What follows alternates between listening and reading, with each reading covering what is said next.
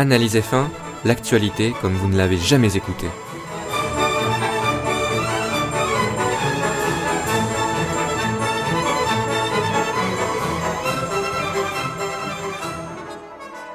Salut à tous, c'est Julien et vous écoutez bien Analyse F1, une nouvelle chronique toute fraîche que je vous propose sur une nouvelle, on va dire plutôt fraîche hein, finalement. Et euh, c'est pour ça que j'enchaîne un peu les podcasts parce que je, je commence à voir qu'il y a quand même pas mal de chroniques euh, qui sont sur le feu là, qui sont en train de se préparer. Et il faut que je les fasse tout simplement parce qu'après je serai vite dépassé peut-être par les événements, notamment le début de saison qui approche à grands pas et pour notre plus grand plaisir. Aujourd'hui je vais parler de Renault. Avant de parler de, des nouveaux pilotes Renault, il faut que je vous parle un peu du podcast, donc d'analyse F1. Si jamais vous souhaitez parler de F1 au micro, et quand je dis au micro, c'est d'avoir, on va dire, votre indépendance, votre liberté euh, de faire votre propre rubrique, on va dire, au sein d'Analyse F1. Je vous invite à rester au courant de l'émission, quoi, de l'actualité de l'émission, puisque avant le début de la saison, bon, c'est l'objectif, ça se viendra peut-être un peu après, mais ce serait bien mieux que je le fasse avant, d'un point de vue de la communication et tout, ce serait bien mieux. Donc normalement, je ne promets rien, mais normalement, avant le début de la saison, je ferai un podcast pour justement vous détailler un peu tout ça et euh, faire une sorte de petite annonce qui est une grande annonce pour analyser F1 plutôt, pour euh, passer, on va dire, faire passer le podcast dans sa nouvelle phase. Phase prévue depuis très très longtemps, mais là, je me, on va dire que je sens que c'est le bon moment pour faire évoluer euh, la formule une nouvelle fois. Et j'espère que ce sera pour votre plus grand plaisir auditif, c'est le but, et pour notre plus grand plaisir à nous podcasteurs de vous proposer du contenu sur la Formule 1 le plus intéressant et le plus varié possible également, et également euh, original, c'est également le, le but de l'émission. Aujourd'hui, on va parler de Renault sans plus attendre. Alors pourquoi je parle des tout nouveaux pilotes Renault? Vous allez me dire, ben le duo, tu l'as déjà dit dans un précédent podcast, c'est Palmer Maldonado, tu nous as fait l'analyse, très bien. Eh bien non, ce ne sera pas Palmer Maldonado. Alors retournement de situation là, le dans le film. Et oui, puisque Maldonado ne fait plus partie de Renault. En effet, PDVSA, donc le fameux sponsor pétrolier, le gros sponsor pétrolier qui a beaucoup aidé euh, Lotus financièrement les années précédentes, aidé à survivre hein, essentiellement, et qui donc payait le baquet de Maldonado également, par la même occasion, eh bien euh, ce sponsor n'a pas respecté les termes du contrat avec Renault, puisqu'ils n'ont pas euh, versé l'argent qu'ils devaient verser tout simplement à l'écurie française.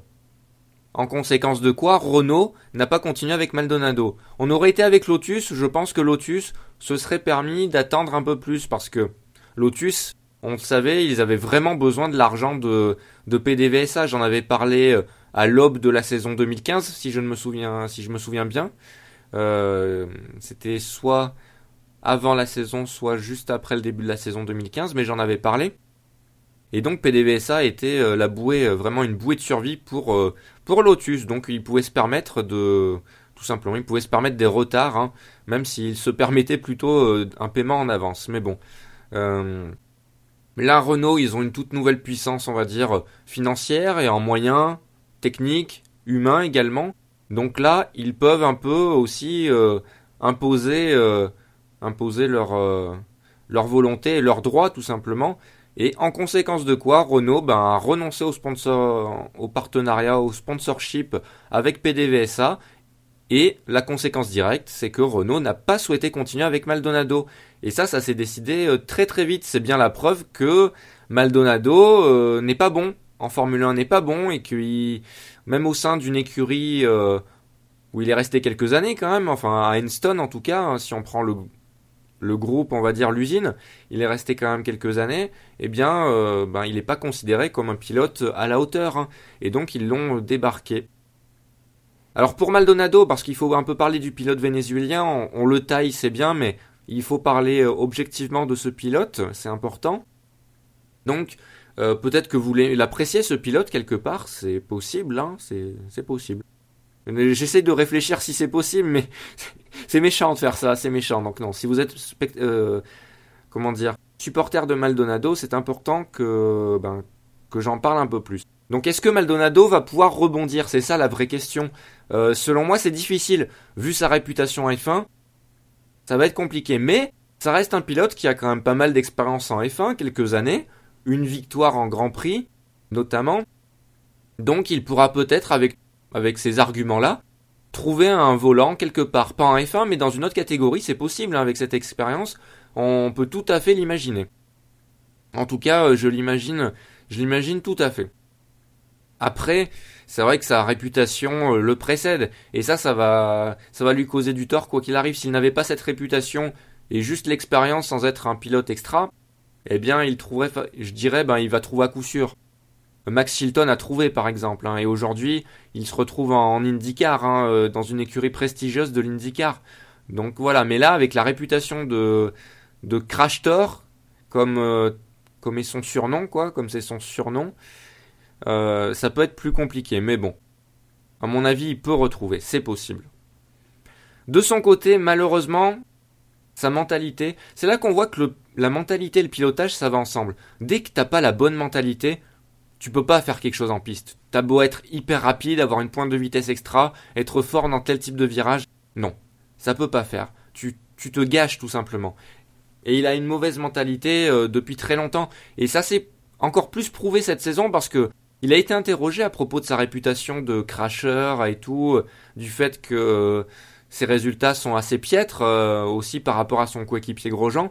Et il a dit très clairement que pendant toute sa carrière, ça a été son comment dire, son credo, ça a été de faire en gros sa passe ou sa casse, d'y aller dès qu'il peut y aller sans, sans trop réfléchir aux conséquences, et qu'il ne changerait jamais de mentalité.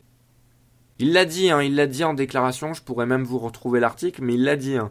Euh, j'avais réservé justement, euh, j'avais mémorisé cette déclaration pour vous la refourguer maintenant. Et euh, ça, quand j'ai lu ça, je me suis dit, ah ouais, ben, tout s'explique en fait, hein, tout s'explique. c'est un pilote qui ne se remet pas en question et qui en plus a une mentalité assez dangereuse. Et en plus, il n'apprend vraiment pas parce que il s'est fait débarquer par Renault, il dit être très surpris par ça, que ça s'est euh, fait en quelques heures, ben oui, euh, forcément. Renault, ils n'ont pas trop réfléchi. Après avoir vu que PDVSA euh, ne pouvait pas assurer le contrat de sponsorship, le contrat sponsor, eh bien, eh bien, tout simplement, ils ont pris la décision de ne pas continuer avec Maldonado, qui, voilà, qui, était dans un baquet parce que le sponsor de son pays lui payait, quoi. Et euh, comme Maldonado n'est pas un bon pilote, et eh bien voilà, ça, a donné ce que ça a donné. Mais Maldonado s'en étonne, et il espère un retour en F1 en 2017, et se paye, on va dire, le culot de dire qu'il euh, refuserait Manor.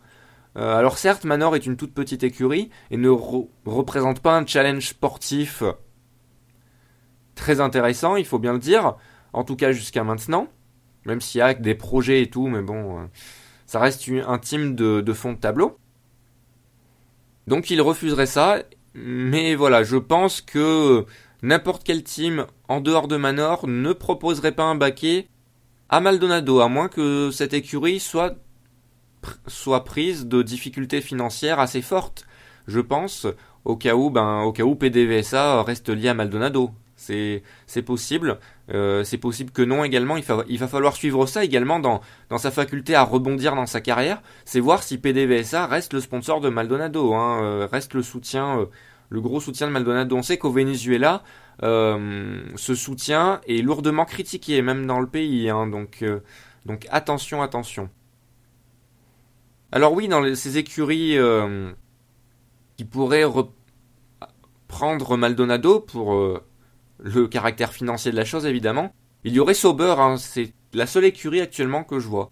Et, euh, et fin team s'ils ont mal géré le coup et qu'ils euh, s'enfoncent vraiment. Mais apparemment ils auraient bien géré le coup, donc il euh, n'y a pas de raison. Voilà, Sauber.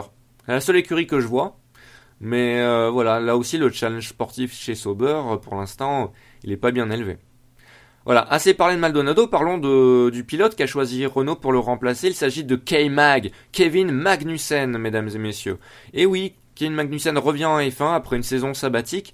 Il avait effectué une saison en 2014, souvenez-vous, chez McLaren quand même, avec des hauts et des bas. Alors dans les hauts, on peut compter son podium à, Melbourne, pas mal de points marqués durant la saison. Mais il a fini ben, assez loin derrière son coéquipier Button, ce qui est selon moi logique vu qu'il est champion du monde, et il a effectué des erreurs qu'on ne peut pas omettre, hein, euh, des erreurs, et notamment euh, des erreurs face à des pilotes beaucoup plus chevronnés que lui, et voire des pilotes titrés. Hein. On se souvient de, de certaines défenses euh, face à Alonso à Spa, ça lui a pas, disons que ça a pas joué en sa faveur. Hein. Quand on est un rookie et qu'on est face à des pilotes titrés, si on défend sur ces pilotes, il faut le faire très bien. Il faut pas faire de vagues. Et là, Magnussen, c'est vrai qu'il a fait quelques vagues et qu'il aurait qu'il aurait, il aurait dû avoir le, comment dire, la, la présence d'esprit de ne pas faire, euh, pas commettre ses erreurs et de ne, pas aller à ce point-là face à ses pilotes qui, du coup, ben, euh, lui, lui créent une, mauvaise réputation. Suite à cela, eh bien, euh, enfin, suite à cela, non, au début, il a été présenté par McLaren, je le dis très souvent, mais il faut le redire, il avait été présenté comme le futur Hamilton, au tout début, et à la fin, il a été débarqué comme un moins que rien, tel un Pastor Maldonado moyen. Voilà. Donc ça, c'est McLaren, la gestion des pilotes de McLaren.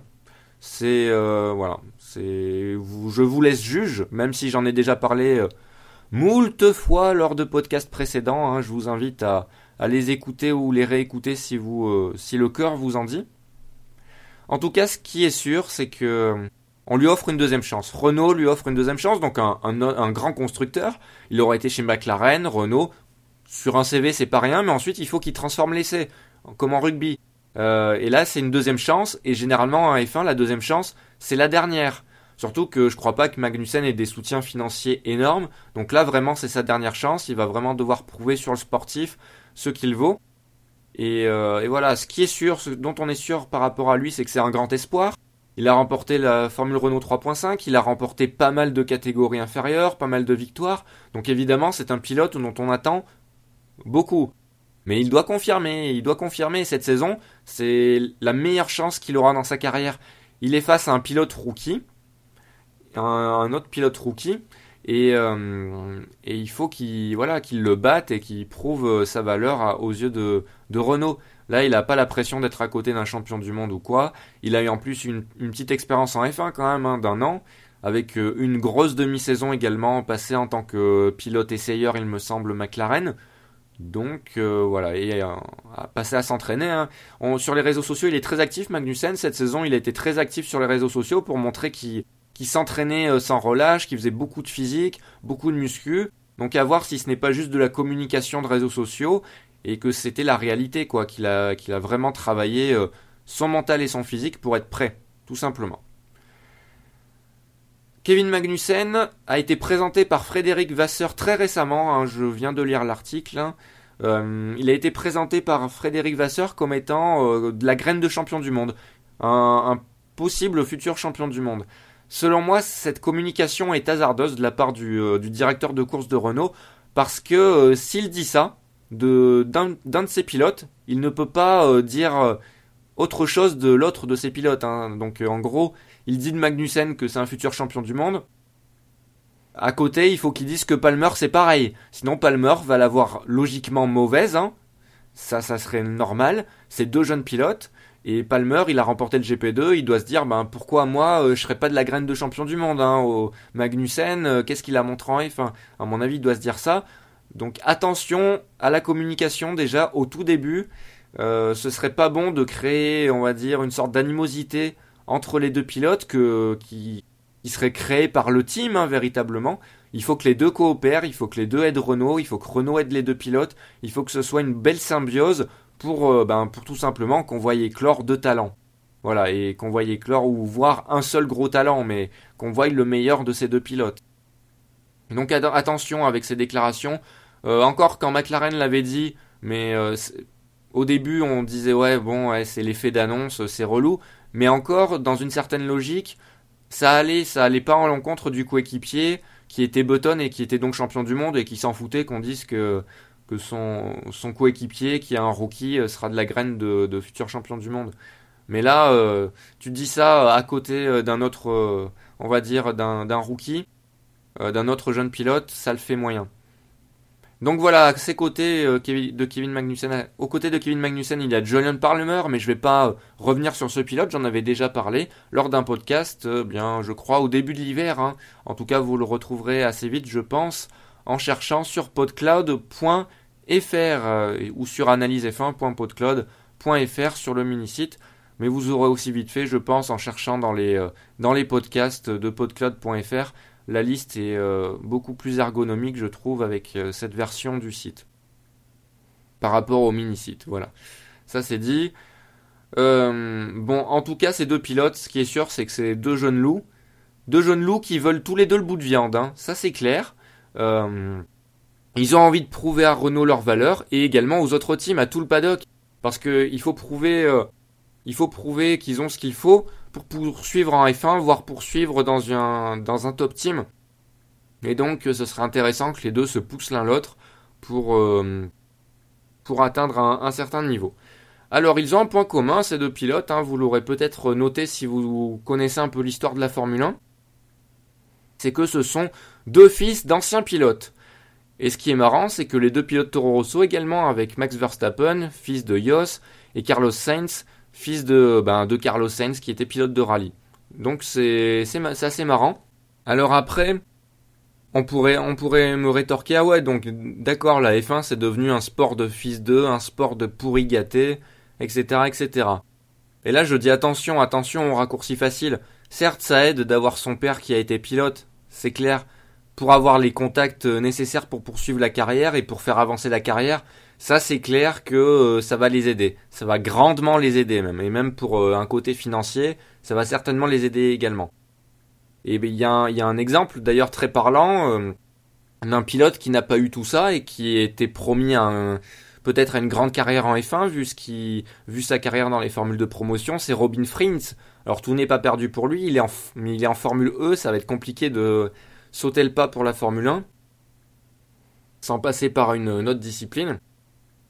Et oui, Robin Frins qui a eu des très bons résultats, mais qui, euh, comme je l'avais dit dans un, euh, podcast sur les, euh, les pilotes de, qui avaient remporté les formules de promotion, eh bien, Robin Frins, d'une part, il y a eu cette altercation en piste avec Bianchi à l'époque, et d'autre part, il y a eu également le fait que, ben, quid de, son entourage? Est-ce qu'il avait euh, une bonne équipe euh, autour de lui pour euh, avoir les bons contacts? Ça, j'en doute fortement et c'est là, c'est là que un fils de pilote est important. Mais il y a une chose, il y a une chose dans le sport auto, une vérité absolue, c'est que si le pilote n'a pas le talent nécessaire, qu'il soit fils d'eux ou quoi, ça ne changera rien. Il ne sera pas pris, il ne pourra pas percer. Ça, c'est clair. Hein, Carlos Sainz a remporté la Formule Renault 3.5. Max Verstappen euh, a gagné pas mal de, trucs en karting et a fini troisième, je crois, de la F3 européenne, avec en impressionnant, euh, en impressionnant, on va dire le, les yeux avisés des spécialistes. Même si, même si on l'a pris un peu ton F1, ça c'est clair. Mais, euh, mais en tout cas, voilà, le, le potentiel est là il a montré des choses, ça c'est clair. Et du côté de Kevin Magnussen également, regardez sa carrière, il n'y a rien à dire. Julian Palmer, bon, euh, c'est vrai qu'à part, à part le GP2, euh, il n'a pas gagné grand chose avant. Mais bon, il a quand même un championnat de GP2 à son actif. C'est pas dit à tout le monde, hein, ça c'est clair. Bref, tout ça pour dire que j'ai vraiment hâte, j'ai vraiment hâte de voir euh, ce que ces pilotes ont dans le ventre, ce que ces jeunes ont dans le ventre, ce que ça va donner avec Renault, ce que Renault va donner sur le moyen long terme. Et, euh, voilà, euh, enfin, quand je dis voir ce que les pilotes ont dans le ventre, c'est plutôt voir ce que les pilotes ont sous le pied. Hein. Ça, c'est, ce serait plutôt la bonne expression pour les pilotes de course. Hein. Ça, c'est clair. Voilà, et donc ce n'est pas la fin du podcast parce qu'il faut parler du troisième pilote Renault. Et oui, selon moi, c'est très très important puisque ce nom, vous allez l'entendre très certainement plusieurs fois de la bouche des journalistes, des spécialistes, des commentateurs et vous l'avez peut-être euh, sûrement entendu déjà, c'est le français Esteban Ocon qui a été choisi comme troisième pilote Renault. Il a été champion GP3 en 2015 juste après avoir été champion de F3 européenne en 2014 devant Max Verstappen d'ailleurs. Suite à son championnat remporté de GP3 Donc la saison dernière, il a été pris dans la filière Mercedes, c'était une sorte de condition sine qua non qu'avait imposé Toto Wolff, qui a respecté sa promesse et a engagé Esteban Ocon. Et ensuite, il est engagé par Renault tout en restant chez Mercedes. Et ça, c'est très fort selon moi. Il faut vraiment suivre ce pilote. S'il y a un seul pilote, un jeune pilote français à suivre, c'est lui. Oubliez Pierre Gasly pour l'instant, sauf s'il fait quelque chose cette année, mais de ce qu'il a montré euh, en GP2 pour l'instant, ce n'est pas ça. Mais Esteban Ocon, c'est vraiment, je pense, la valeur sûre montante. Tout simplement. Ça se résume en ces trois mots. Valeur sûre montante. Faites-moi confiance. À l'époque, en 2012, là, je, je revoyais un peu mon fil euh, Facebook hein, euh, pour voir les articles que je publiais à l'époque. Enfin, je l'ai fait un peu au, hasard et je suis tombé sur en 2012 un article que j'avais partagé qui parlait de Jules Bianchi et je disais il va falloir suivre ce pilote, ce pilote à l'avenir. je me trompe rarement concernant concernant on va dire ce genre de choses je pense que ben, peut-être que vous en êtes rendu compte, hein, peut-être pour ça que vous, vous êtes si fidèle à Analyse F1 et je vous en remercie. Euh, c'est aussi pour ça que je propose l'émission parce que je pense avoir des analyses qui peuvent être pertinentes, qui peuvent être, on va dire, euh, qui peuvent apporter un plus par rapport à ce qu'on peut entendre ici et là, euh, que ce soit à la radio, à la télé, etc. Donc voilà, Esteban Ocon, bon ça par contre, que ce soit radio, télé et tout, tout le monde va vous le vendre bien, Esteban Ocon, ça c'est clair. Mais c'est parce qu'il gagne tout, hein, ça, c'est sûr. Mais il y a un argument très fort, c'est il fait partie de Mercedes et de Renault. Deux grands constructeurs, le constructeur dominant, le constructeur qui revient en F1. Bref, ce pilote a le vent en poupe, un bon CV, euh, il va se forger une expérience de choix au sein de, ces deux structures. Il se crée vraiment une image de marque dans le paddock et il va s'ouvrir des portes un peu partout. Ça c'est clair, donc ça c'est vraiment très bien. Il a deux grands soutiens. Et en plus, Mercedes lui a fait un beau cadeau, puisque Mercedes a placé euh, Esteban Ocon en DTM dans son écurie, euh, dans sa propre écurie, donc dans l'écurie Mercedes qui vient d'être championne avec Pascal Verlaine. Parce que Pascal Verlaine, lui, vient d'être promu en F1 chez Manor. Donc voilà, Mercedes euh, a placé le jeune français en DTM en remplacement de Pascal Verlaine. Donc en plus, ben, après le DTM c'est différent parce que c'est pas une monoplace, hein, c'est pas une monoplace, donc euh, Ocon va devoir s'habituer à ça. Bon, il s'y est un petit peu habitué en participant euh, depuis euh, depuis deux ans à la Race of Champions, la Rock. Mais bon, ça c'est des petits événements sur un sur deux jours. Là, ça sera sur toute une saison et on va vraiment voir sa faculté d'adaptation et on va voir ce que ça donne dans, dans cette catégorie qui est quand même prisée et qui rapporte des points pour le fameux le fameux permis là, le fameux permis qui donne accès à la F1. Et donc déjà, ben déjà avec son titre de champion GP3 et son titre de F3 Euro, il pourrait déjà entrer en F1 au nombre de points. Mais c'est bien de le laisser, de lui faire faire une autre saison parce que le GP3 c'est pas, c'est pas le GP2, c'est pas la Formule Renault. Euh, ah, c'est plus la Formule Renault 3.5 maintenant. Hein. Euh, ça s'appelle plus comme ça vu que c'est plus Renault qui, qui gère le, le championnat, je crois. Euh, c'est plus estampillé Renault en tout cas, c'est Formule V8 3.5. Je crois que ça s'appelle comme ça maintenant. Euh, enfin bref. Et là, le DTM, euh, ben, s'il fait des bonnes performances, sans, même sans être titré, hein, eh bien, je pense que il aura acquis une expérience suffisante. En plus, avec son, on va dire, son rôle de troisième pilote chez Renault, et on va dire peut-être aussi son expérience qu'il peut accumuler avec Mercedes il sera légitime pour entrer en F1 euh, peut-être dès 2017, et si ce n'est pas 2017, euh, sûrement 2018. Si jamais il continue sur ce rythme, s'il euh, continue à prouver son talent. ça c'est la condition vraiment sine qua non, encore une fois. Voilà, donc à suivre hein, ce pilote français Esteban Ocon. Vraiment, il faut le suivre cette saison à l'avenir. regardez ce qu'il a fait dans le passé, vous comprendrez pourquoi, pourquoi le pourquoi du comment de mon engouement pour lui. Voilà, cette fois c'était vraiment tout pour ce podcast. Je vous remercie de l'avoir écouté. N'hésitez pas à le partager sur les réseaux sociaux et à me suivre sur les réseaux sociaux. Des fois je raconte des trucs hein, et je discute avec vous. Hein. Euh, je suis très à l'écoute de vos retours à propos du podcast et euh, je, vous réponds également en vous donnant mon petit avis, mon petit avis euh, sur quelques trucs. voilà, donc n'hésitez pas à venir, à venir discuter un petit peu et quand j'ai le temps, en tout cas, je, réponds et je lis tout et j'essaye de répondre à à peu près tout. Donc euh, n'hésitez pas. Donc le Twitter d'Analyse F1 c'est ATF1 Analyse si vous ne suivez pas déjà. Et euh, la page Facebook d'Analyse F1, vous tapez Analyse F1 et vous trouverez facilement le podcast. Voilà. Merci à vous et plus qu'hier, mais moins que demain, vivons notre passion. Ciao.